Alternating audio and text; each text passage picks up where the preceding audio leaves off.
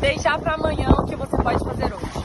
Ou então fazer aquela atividade que você mais gosta, ao invés de fazer realmente o que você deveria fazer. Isso é comum na sua vida? O nome disso chama-se procrastinação. Muita gente acha que procrastinar, que o procrastinador é aquela pessoa que não faz nada, que só fica ali postergando.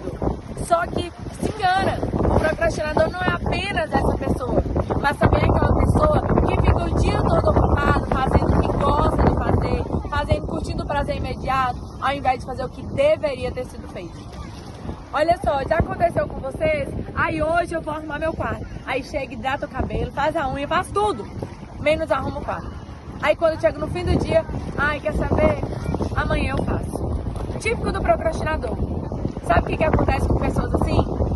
Vocês começam a se sentir não úteis, aumenta o índice de infelicidade, você sente que você não é capaz, reduz a sua, a, de capacidade e você perde, perde sua credibilidade.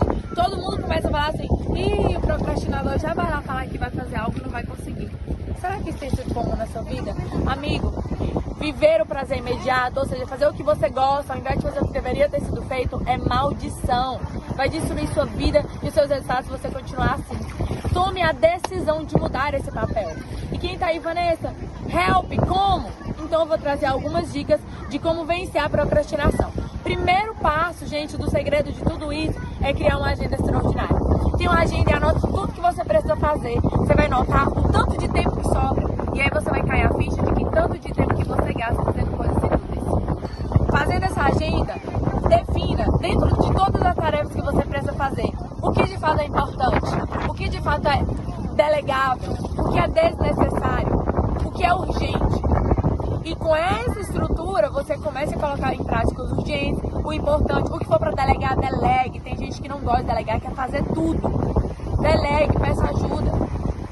Pessoal, uma outra coisa muito boa que me ajudou muito nessa questão da procrastinação é a meditação. A meditação mindfulness é a que eu faço e é a que eu recomendo para todo mundo. É muito bom porque você começa a focar. Porque a meditação é a atenção plena. Você aprende a ter atenção plena, você aprende a focar no que deve ser feito. Uma monotarefa. Para de fazer uma coisa e começa a fazer outra, e começa a fazer outra, e começa a fazer outra. No fim você não faz nada. Então, seja monotarefa, define o que eu preciso fazer agora e sente e faça isso até acabar. Só mude de, de, desse cenário, só pare de fazer isso quando você concluir. Seja uma monotarefa, pessoas monotarefas têm sucesso porque tem atenção plena, tem foco, faz, dando o seu melhor.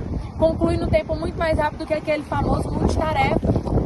E outra dica que eu preciso dar para vocês é tome decisão.